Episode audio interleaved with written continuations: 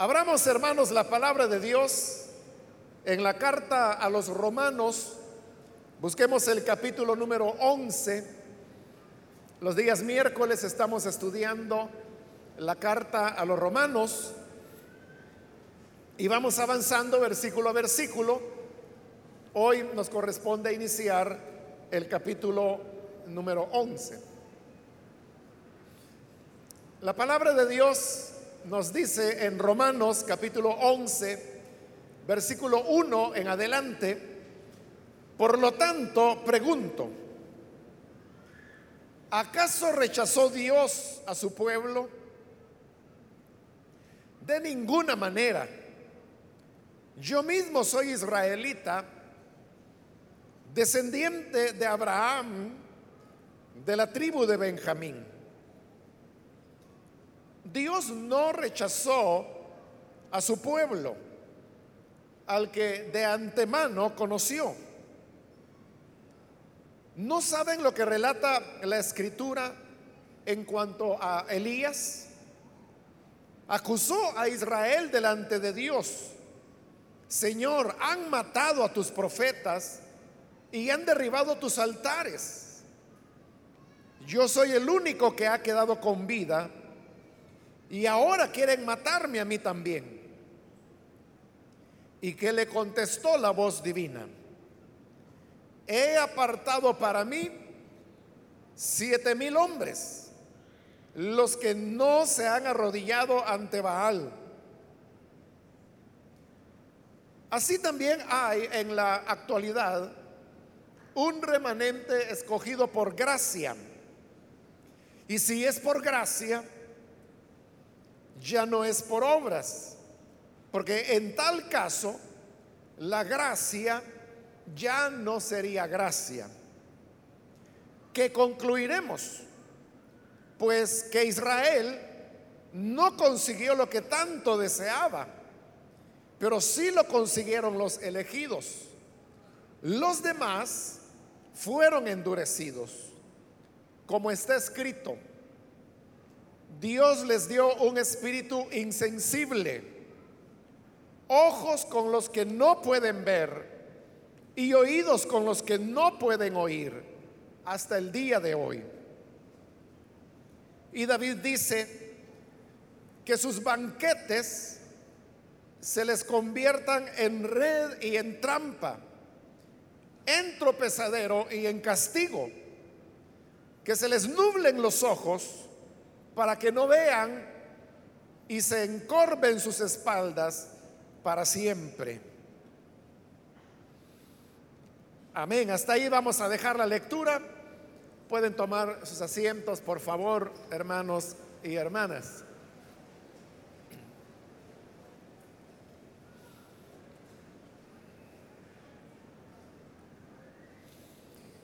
Hermanos, hemos llegado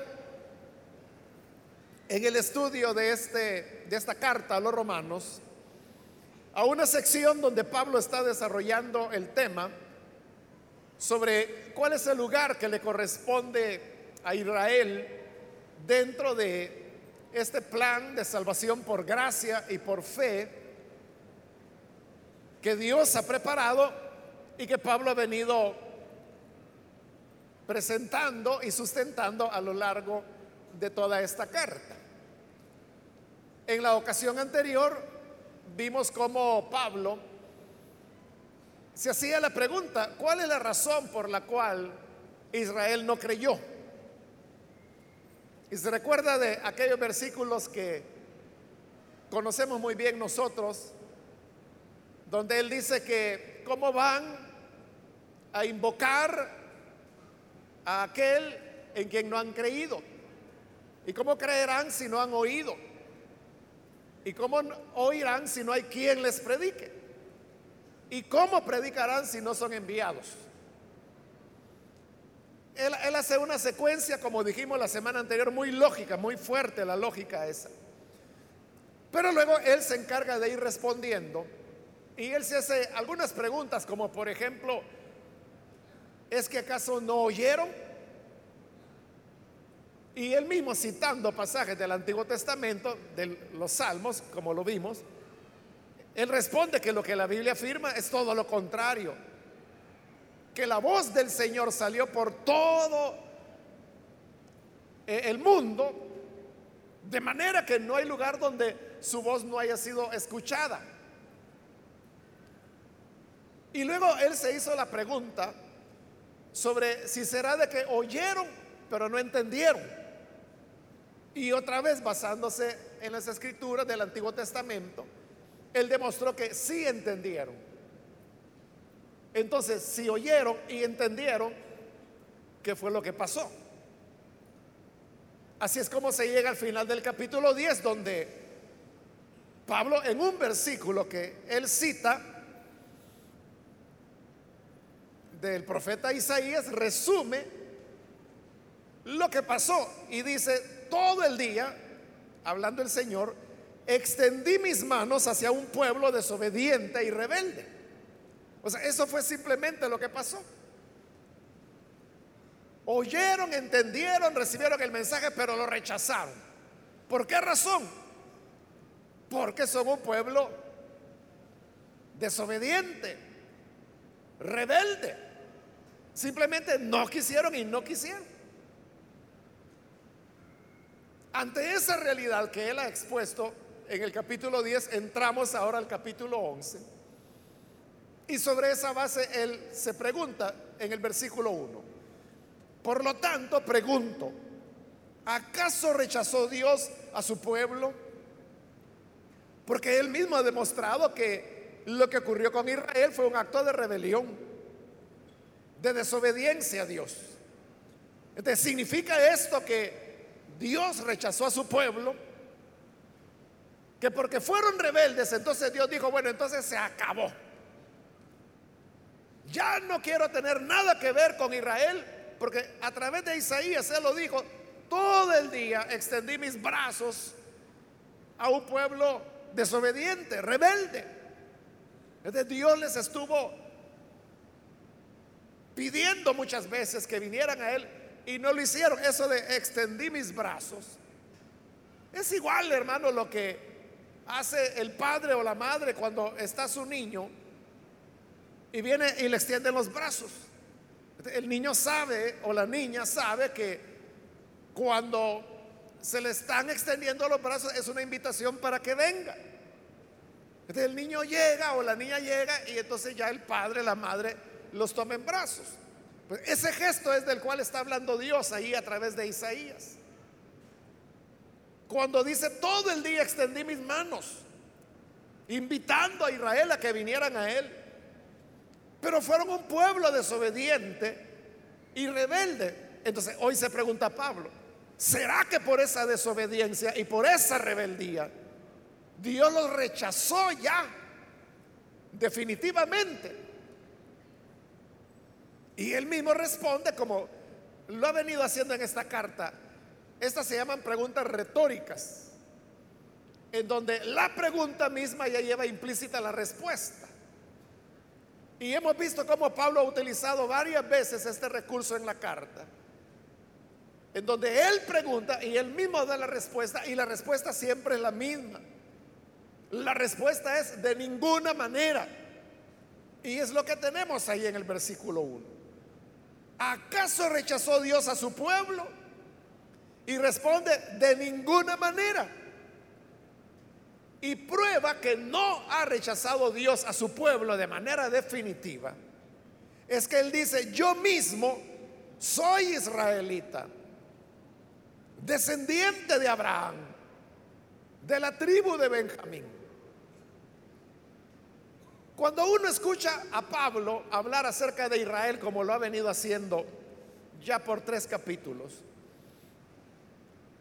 puede haber un momento en que uno pierda la perspectiva de que el que está hablando es un israelita también y que es un apóstol de Jesucristo. Bueno, la idea de que Él es apóstol la tenemos clara. Pero uno puede perder, como le digo, la perspectiva de que él era un israelita. Por eso él dice, ¿ha desechado Dios a Israel? No, de ninguna manera. Y prueba de eso es que aquí estoy yo.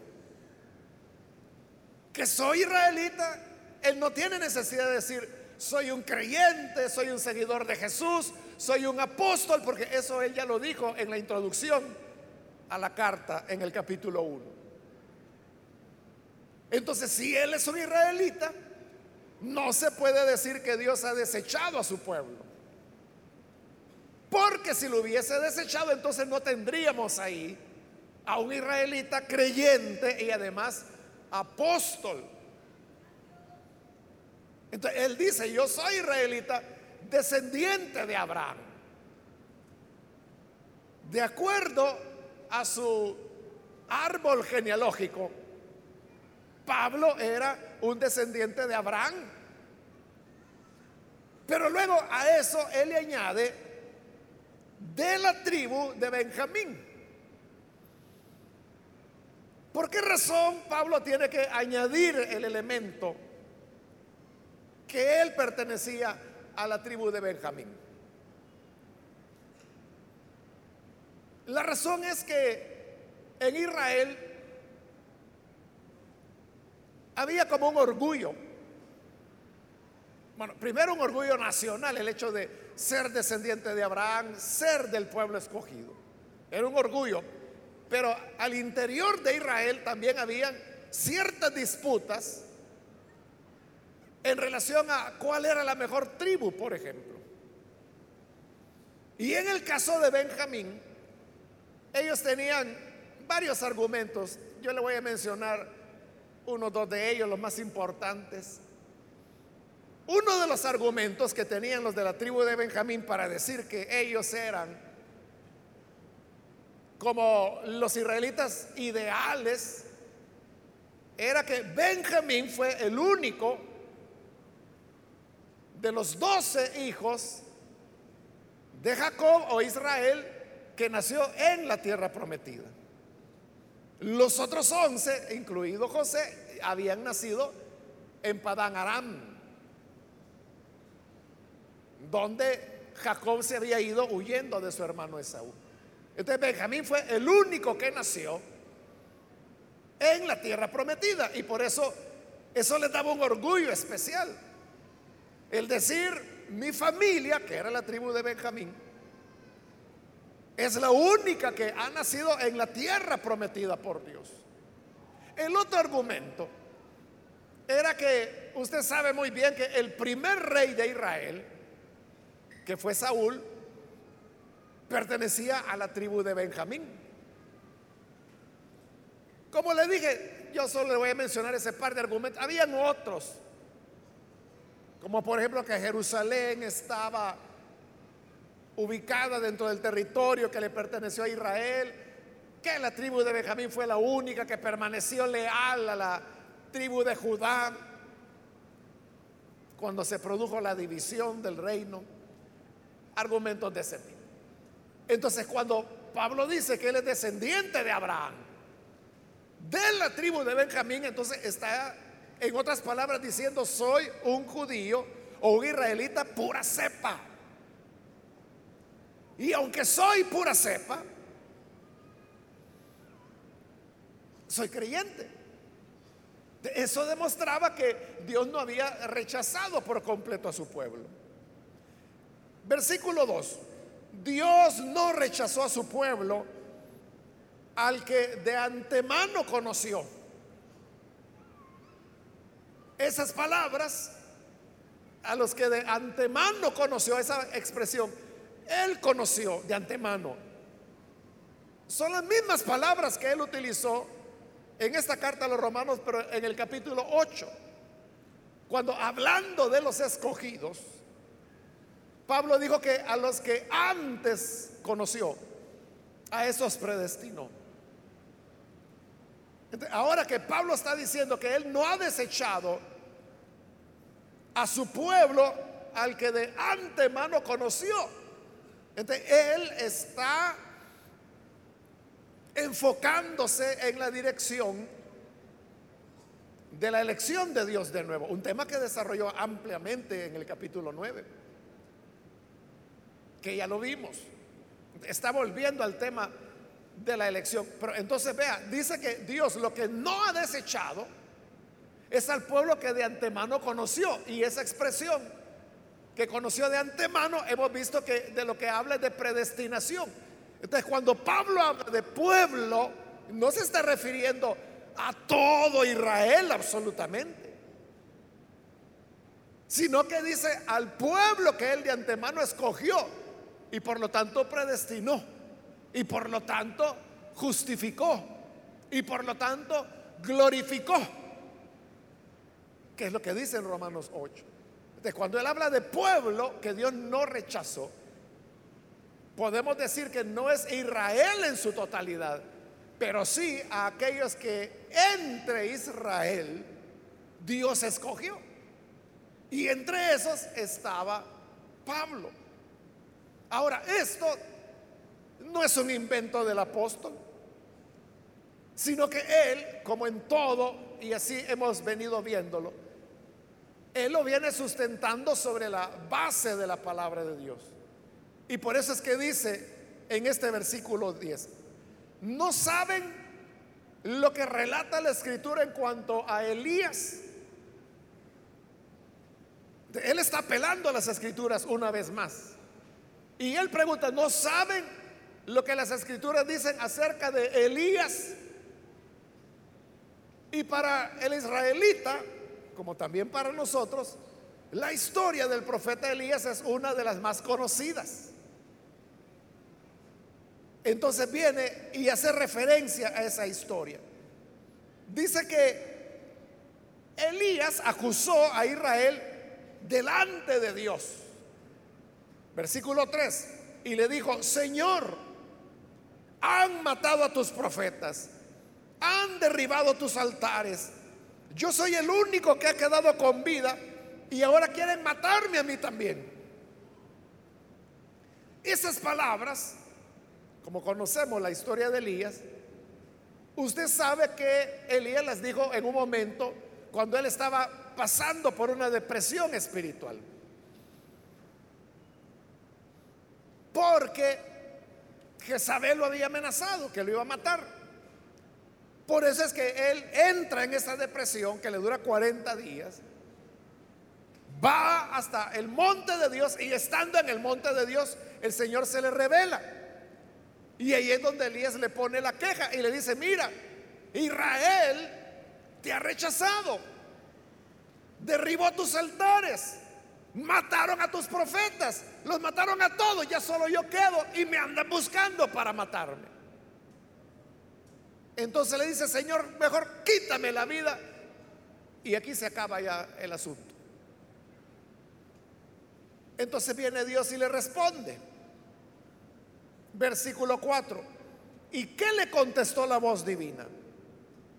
He apartado para mí siete mil hombres, los que no se han arrodillado ante Baal.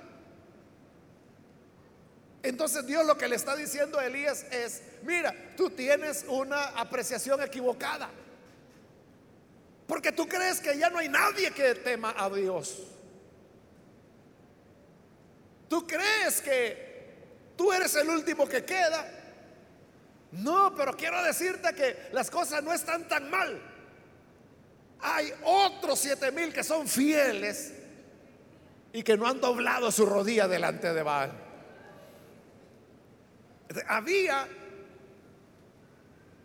un número que Dios los había reservado, los había apartado para él. Fíjese cómo dice el 4, cuando Dios le responde, he apartado para mí a siete mil. Pero ¿quién hace la acción cuando dice, he apartado para mí? Es Dios el que está hablando. Es Dios quien los apartó para Él. No es que ellos de su iniciativa hubiesen dicho, no, no, yo no voy a doblar mi rodilla delante de un ídolo, no, lo voy a hacer delante de Baal. Fue Dios quien los escogió a ellos, los apartó y dijo, bueno, todos los demás hay que se hundan. Pero estos siete mil los voy a apartar, los voy a guardar para mí. es Dios quien los protege. La reina Valera dice, me he reservado.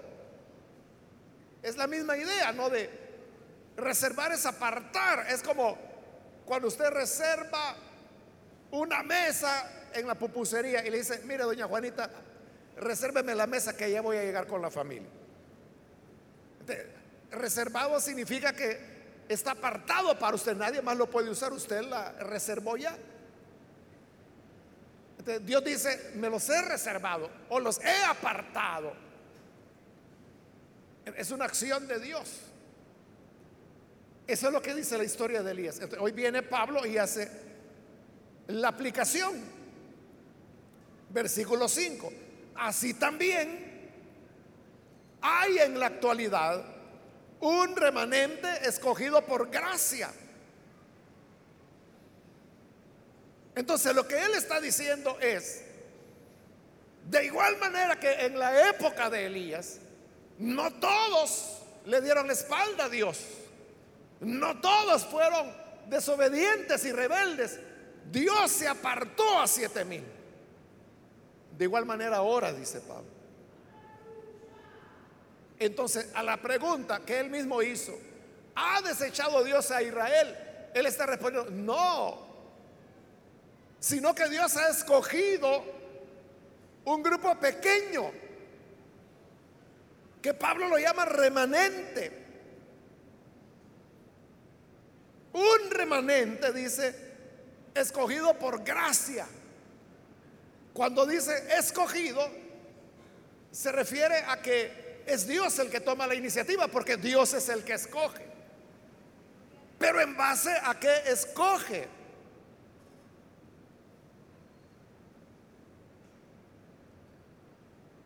Porque todo ser racional cuando escoge, escoge sobre algún criterio. Si usted necesita comprar algo, ese algo que usted necesita, hay en varios estilos, hay en varias marcas, hay en varios colores, hay en varios materiales, pero entonces usted escoge qué quiere comprar. ¿En base a qué escoge? Bueno, puede haber ahí criterios de gusto, de preferencia, de marcas, de presupuesto, que si le alcanza o no le alcanza. Esos son sus criterios. Entonces Dios dice que también escogió un remanente por gracia, que Él lo escogió. Pero entonces, si Dios lo escogió, ¿cuál fue el criterio de Dios? ¿Por qué escoge a Pablo, por ejemplo? Y en cambio rechaza a Anás, que tuvo enfrente a Jesús. Caifás también lo tuvo enfrente. Y no creyeron. Pablo ni siquiera lo, lo trató, digamos, cuando el Señor anduvo encarnado. Lo llega a conocer hasta después, ya glorificado. Entonces, ¿qué hace que uno crea y el otro no? Pablo lo está diciendo ahí. Dice que es un remanente escogido por gracia.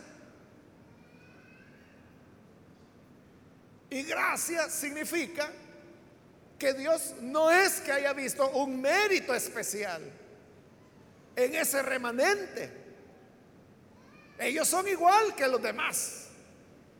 Pecadores igual que los demás. Entonces, ¿qué hace la diferencia? La gracia del Señor. Uno podría decir, es que a Dios así quiso, así le dio la gana a Dios hacerlo y escoger a los que escogió. Es igual que con nosotros. Todos nosotros somos escogidos del Señor. Ya lo vimos en el capítulo 9. Pero ahí viene la pregunta. O sea, ¿por qué lo escoge a usted y no a tantos otros que andan afuera en el mundo? Y quizás nunca van a creer. ¿Por qué lo escoge a usted? Porque usted era buena gente, porque era un ángel, porque nació con alas de una vez. No, usted sabe la clase de pieza que es usted. Entonces, si Dios lo escogió, ¿por qué lo escogió? Por gracia. No por un mérito que nosotros tuviéramos. Por la misericordia que Él tuvo hacia nosotros. Igual es con Israel. Él escogió un remanente. Pero entonces vea, en esto que Pablo está diciendo, hermanos, se nota la inmensa misericordia que Dios tiene. Que habiendo dicho Él que todo el día Él extendió sus manos llamando a su pueblo y este pueblo resultó desobediente y rebelde. Uno podría decir, bueno, ¿y para qué le está rogando? Ahí deje el hombre. No quiere, no quiere. Va. Entonces era como para desecharlos para siempre, pero no lo hace. Es cierto, más adelante lo vamos a ver, que Pablo dice que él escogió un grupo y a los demás dice, los endureció. Debió haber endurecido a todos. Pero ¿por qué todavía deja un grupo, aunque sea pequeño, pero dice, estos son los que van a creer? Por esa gracia. Gracia que muy bien describe Jeremías cuando escribe en su libro de lamentaciones y dice, Dios no desecha para siempre. Dios no desecha para siempre.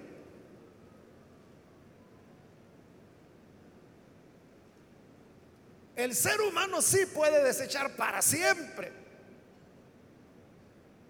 Puede ser que el ser humano tuvo una amistad con alguien o puede ser incluso una relación de parentesco. Pero luego algo rompe esa amistad. Hay algún problema y dice, ah, no, para mí este es como que si no existiera. Yo lo voy a ignorar. Y lo hacen. Algunos pasan toda la vida y jamás vuelven a ver a esa persona, jamás vuelven a restablecer la amistad entre nosotros los seres humanos. A veces sí desechamos para siempre. Pero Jeremías dice que el Señor no desecha para siempre.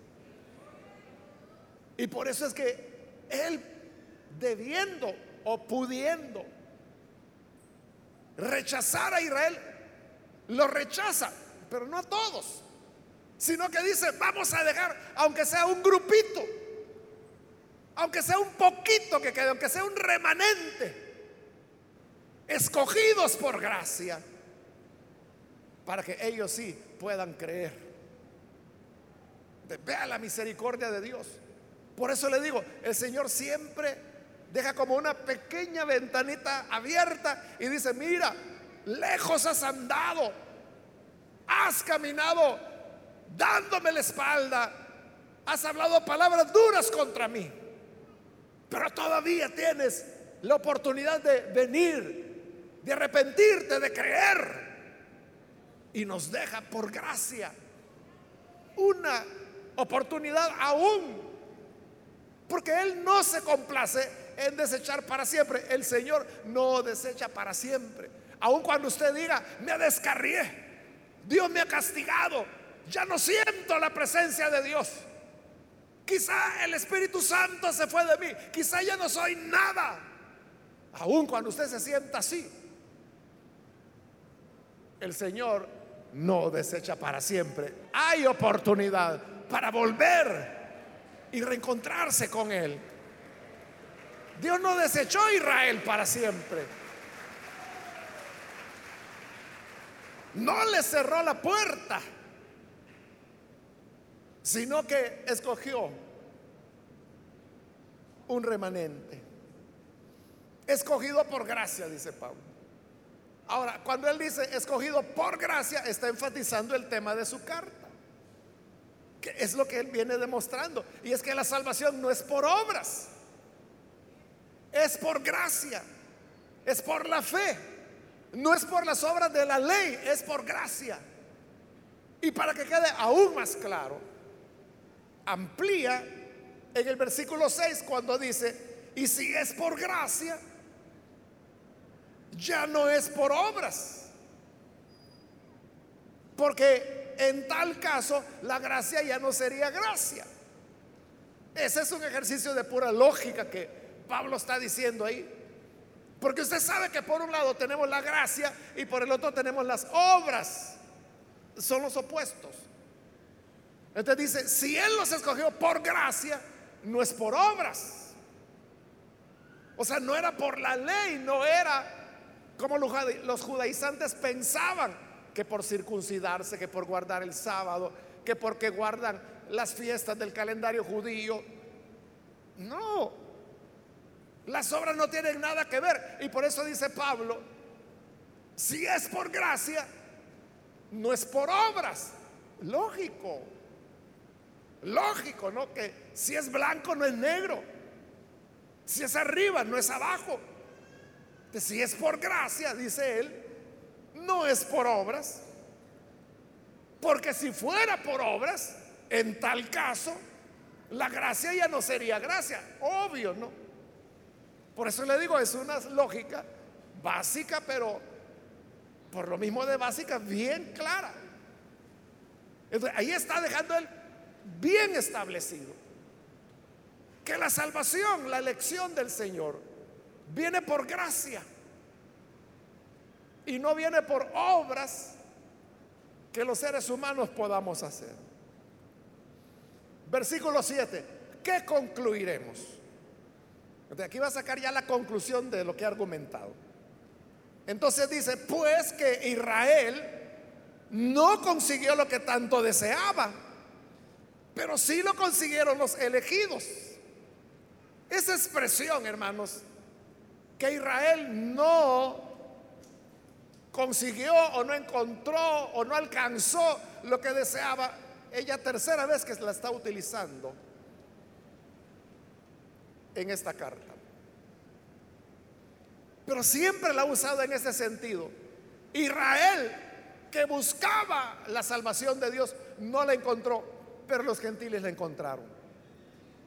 Entonces siempre ha dicho, Israel no la alcanzó, pero los gentiles sí. Israel no, pero los gentiles sí.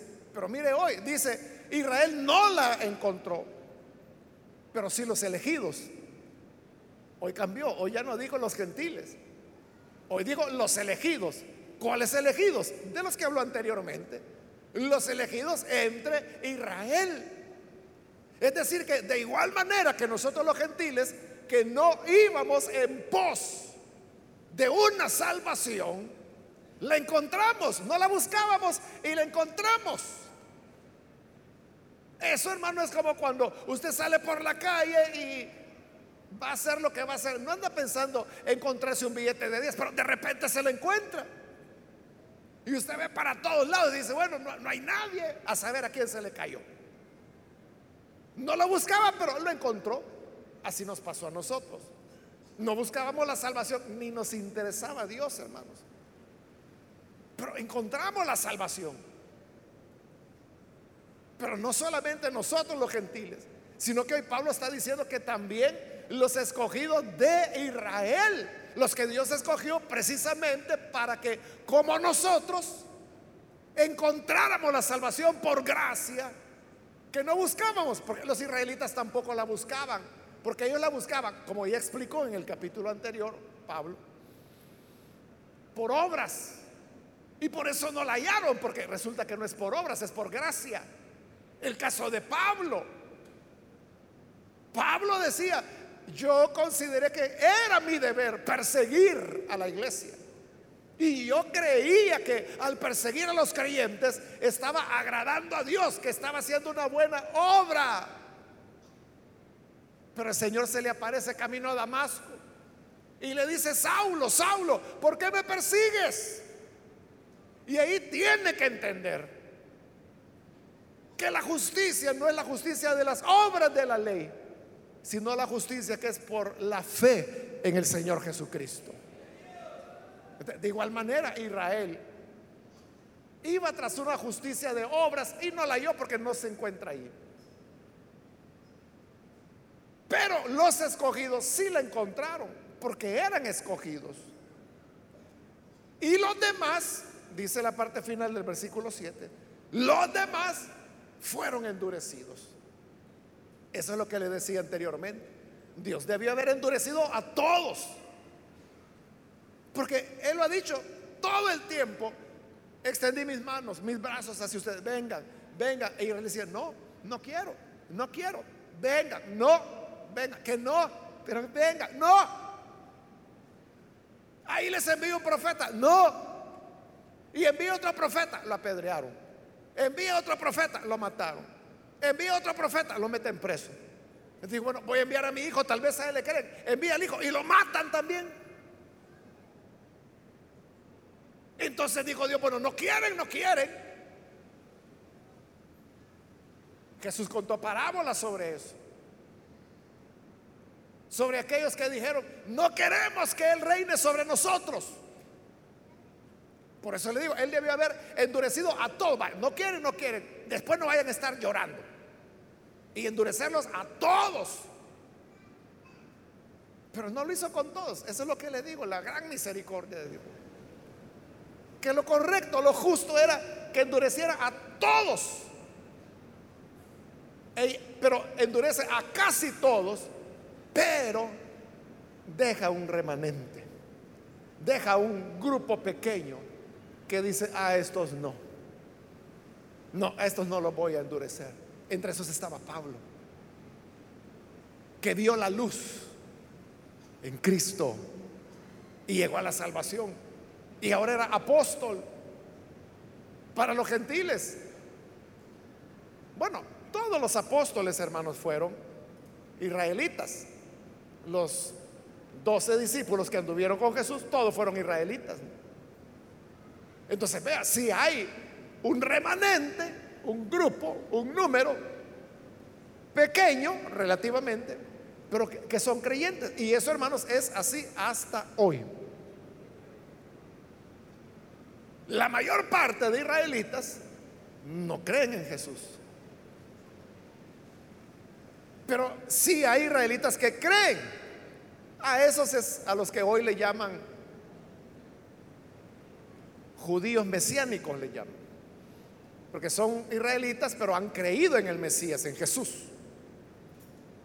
Entonces son israelitas que son creyentes. Aquí en El Salvador hubo algunas décadas atrás un evangelista que era, era israelita. Bueno, en su testimonio él decía que había nacido en Belén. De allá era originario. Él ya falleció, ya está con el Señor, pero él predicó, hermanos, acá en el país, para arriba y para abajo, o sea, donde se le paraba a alguien, él le hablaba de Jesús y era israelita. Entonces, ese es el remanente fiel. Versículo 8, como está escrito, porque, o sea, Pablo puede decir cualquier cosa, igual que nosotros, hermanos. Podemos decir cualquier cosa. La cuestión es, fundamentalo con la palabra. Eso debemos hacer todos, hermanos que cuando alguien afirma cualquier cosa, usted no le crea a menos que se lo fundamente con la palabra. Entonces Pablo acaba de decir que Dios los endureció. Fundamentelo con gusto, dice Pablo. tenemos el versículo 8 donde él lo que hace es que junta dos pasajes diferentes, uno tomado de Deuteronomio y otro tomado del profeta Isaías. Y toma una parte de cada uno y lo junta y hace digamos, este versículo que aparece acá, que hoy lo tenemos como versículo 8. Dice, como está escrito, y cita, Dios les dio un espíritu insensible, ojos con los que no pueden ver, oídos con los que no pueden oír hasta el día de hoy. Entonces, vea, Dios lo que está diciendo, que a Israel les dio espíritu insensible. Ellos no pueden sentir, no pueden sensibilizarse. Por eso es que usted se preguntará, bueno, ¿y cómo es que ellos teniendo la Biblia, al menos pues el Antiguo Testamento, desde hace siglos, siendo que Jesús anduvo en la tierra que ellos tienen allá, en el Medio Oriente, ¿cómo es que no creen en Jesús? Ahí está. Dios les envió un espíritu de insensibilidad. Ellos no creen en Jesús. Pero además dice, les dio ojos con los que no ven. Es decir, ven, pero no ven. Oídos con los que oyen, oyen, pero no oyen. ¿De cómo es eso que ven, pero no ven? Es que ellos ven, ven todas las cosas, pero no logran ver que Jesús es el Salvador. Ellos pueden ver las escrituras, pero no pueden ver que ahí está Jesús.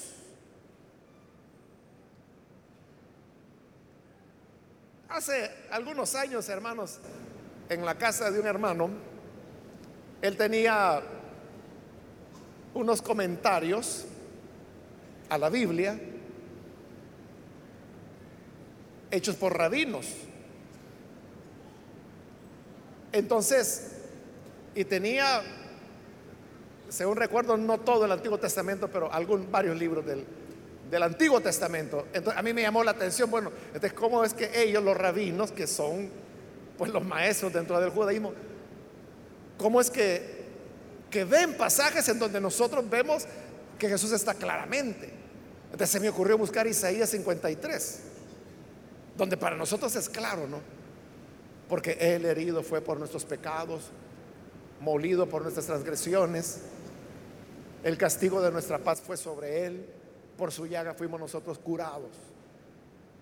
Isaías 53, que es el pasaje que en Hechos 8 utiliza Felipe para presentarle el Evangelio del Etíope, quien termina creyendo y bautizándose.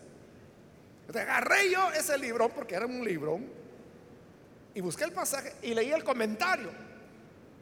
¿Y sabe cómo al menos esos rabinos lo interpretaban? E, ellos decían que ese que herido fue por nuestros pecados molido por nuestras transgresiones, es el pueblo de Israel. Que Israel es el que fue herido por los pecados de los gentiles. Cuando, y usted sabe que es la historia, cuando los gentiles los persiguieron, el antisemitismo que se llama. Así lo interpretan ellos. No ven hay un sacrificio expiatorio como lo vemos nosotros y como se usa en el Nuevo Testamento por los escritores sagrados, sino que se ven a sí mismos. Por eso le digo, tienen ojos para ver, pero no ven, oídos para oír, pero no oyen. Y dice Isaías, hasta el día de hoy.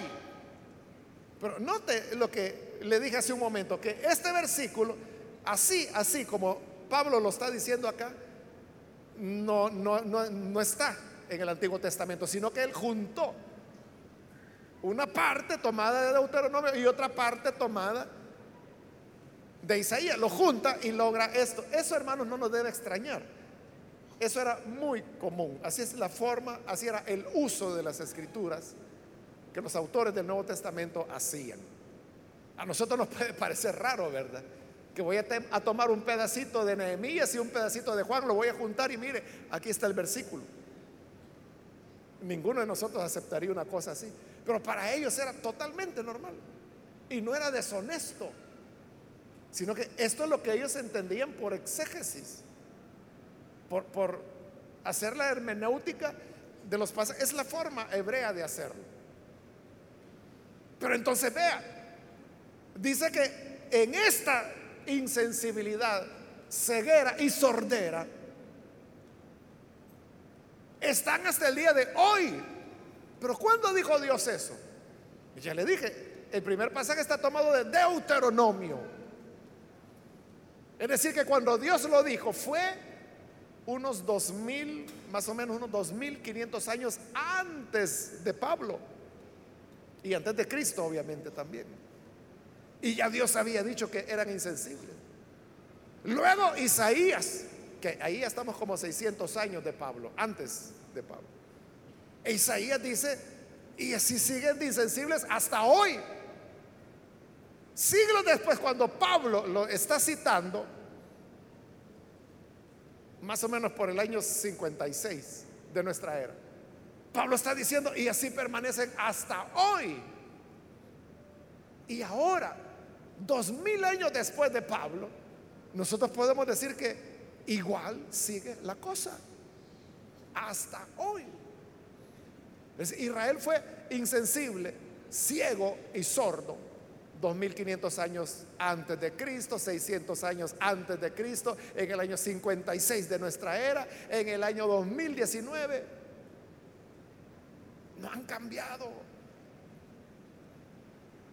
Entonces, ¿quién de nosotros no se cansaría, hermano? Porque usted puede decir, ah, no, a esta mi cuñada yo le he aguantado ya por siete años, pero hoy sí ya no aguanto. Hoy sí aquí ya, ya mucho. Ella no va a cambiar. Entonces, venimos nosotros y desechamos. Y Dios tiene, en, en lo que le he dicho, casi cinco mil años. Diciendo que son insensibles, sordos, ciegos. ¿Quién de nosotros no lo desecharía? Cualquiera. Pero Dios no desecha para siempre. Por eso deja el remanente. Y David dice, estoy en el versículo 9. Ahí sí es una cita del Salmo 69, donde dice que sus banquetes se les conviertan en red y en trampa, en tropezadero y en castigo que se les nublen los ojos para que no vean y se encorven sus espaldas para siempre. Eh, en ese salmo David está hablando de, de sus enemigos. por decirlo así, David les está deseando mal a sus enemigos. Entonces, ¿por qué Pablo lo aplica a Israel? Por lo que dice. Porque dice que sus banquetes que se les conviertan en red y en trampa, en tropezadero y en castigo. Mire qué cosa. Que lo invitan a usted a un banquete, a una cena. Y le dicen, venga hermanito, venga hermanita, vamos a, a comer. Y lo invitan a un banquete. Y va al banquete y resulta que cuando está en el banquete, en lugar de tener una buena comida, encuentra que le han hecho una trampa.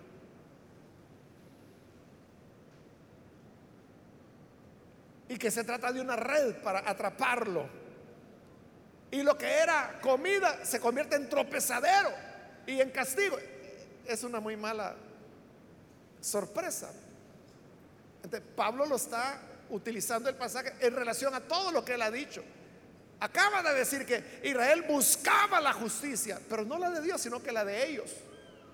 ellos iban, según ellos, al banquete de la salvación y cayeron en una trampa. La trampa de su incredulidad. La trampa de querer anteponer su justicia a la justicia de Dios que es por la fe.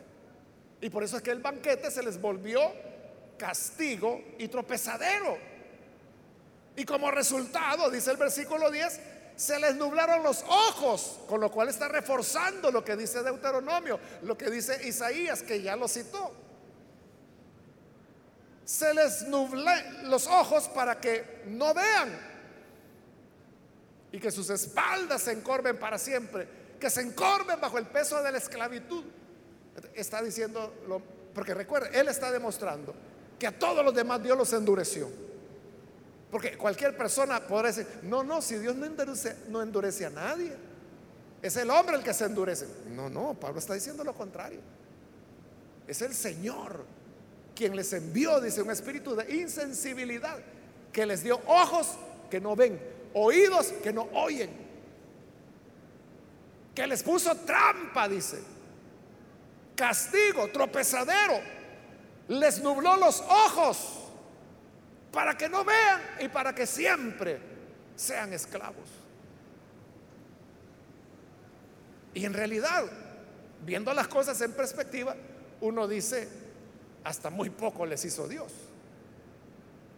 Pero lo maravilloso es, como ya dijimos, que no cierra la puerta del todo, sino que deja un remanente, al cual Él extiende los brazos Y ahí vienen ellos como niños caminando para que los arrope el abrazo del Padre. Esa es la oportunidad que los amigos que están con nosotros tienen el día de hoy. Y es que Dios no ha escogido a todos. No todos los salvadoreños son elegidos. No todos los seres humanos son elegidos. Pero Él extiende sus brazos a ti. Y si hoy tú crees a su palabra, a su evangelio, hoy podrás tener la vida. Vamos a cerrar nuestros ojos y vamos a inclinar nuestro rostro. Y antes de orar, yo quiero invitar a las personas que aún no han recibido al Señor Jesús como su Salvador, mas si usted ha escuchado la palabra del Señor y por ella se da cuenta que la salvación no es algo que el hombre se gana o que el hombre construye, es por la gracia del Señor. Y por eso yo quiero invitar a aquellas personas que hoy desean recibir ese regalo de Dios, esa gracia de Dios que es el perdón. Por favor, en el lugar donde está, póngase en pie para nosotros saber que hay alguien que desea recibir al Señor y podamos orar por usted. ¿Hay alguna persona, algún amigo o amiga que hoy necesita venir para creer en el buen Salvador? Póngase en pie y vamos a orar por usted, a presentarle delante del Señor. ¿Hay alguna persona, algún amigo, amiga que necesita venir al buen Salvador? Venga, póngase en pie. Hoy es cuando el Señor le está llamando. Y recuerde esa imagen del Padre o de la Madre que extiende sus brazos hacia su hijo, hacia su hija. Pero hay pueblo que es rebelde y desobediente. Pero eh, no sea usted eso. Hoy que el Señor le está extendiendo sus brazos. Venga, y eso es la prueba de que usted es de ese remanente escogido de Dios para salvación. ¿Hay alguien que necesita venir? Póngase en pie, por favor. Cualquier amigo o amiga que necesita creer en el Hijo de Dios, póngase en pie. Venga hoy que el Señor le llama. Hoy que el Señor le invita para que la gracia del Señor le pueda alcanzar. ¿Hay alguna persona que viene? Con toda confianza, póngase en pie. Vamos a orar por usted. Hoy es el momento para hacerlo. También si hay hermanos, hermanas que se han alejado del Señor, recuerde, Dios no desecha para siempre. Siempre deja un llamado y es el que usted está escuchando hoy. ¿Quiere reconciliarse? Póngase en pie. Venga, queremos orar por usted. Hoy es su momento, con toda confianza. Hoy que la gracia de Dios le está invitando a venir, póngase en pie y vamos a orar por usted. Muy bien, aquí hay una persona que pasa, Dios la bendiga. Si hay alguien más que necesita venir, ya sea que es primera vez que viene o si se reconciliará, póngase en pie y vamos a orar por usted. Acá hay otro hombre que pasa, Dios lo bendiga. También si hay alguna otra persona que necesita venir, Póngase en pie. Ya sea que es primera vez o si se va a reconciliar. Venga con toda confianza. Hoy es el momento para creer, el momento de misericordia de Dios. Muy bien, aquí hay una joven también, Dios la bendiga, bienvenida. Alguien más que necesita pasar.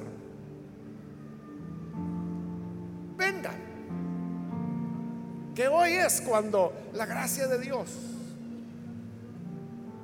le está invitando a pasar. Voy a terminar la invitación, pero si hay alguien más que necesita venir por primera vez o reconciliarse, póngase en pie y venga hoy, porque esta fue ya la última invitación que hice. A usted que nos ve por televisión, le invito para que se una con las personas que están aquí al frente y reciba también al Señor. Ore con nosotros.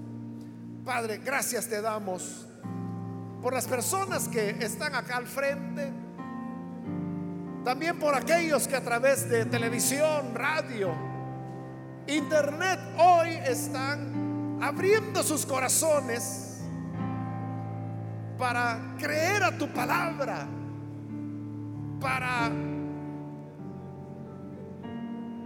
acogerse a esa gracia que es la que nos escoge y la que nos establece como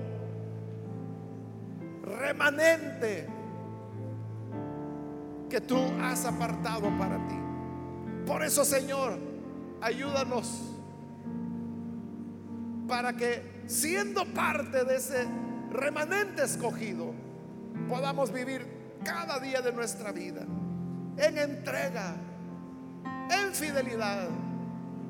Que nunca nos alejemos de tu lado, sino que sepamos honrar esa misericordiosa elección que has hecho de cada uno de nosotros.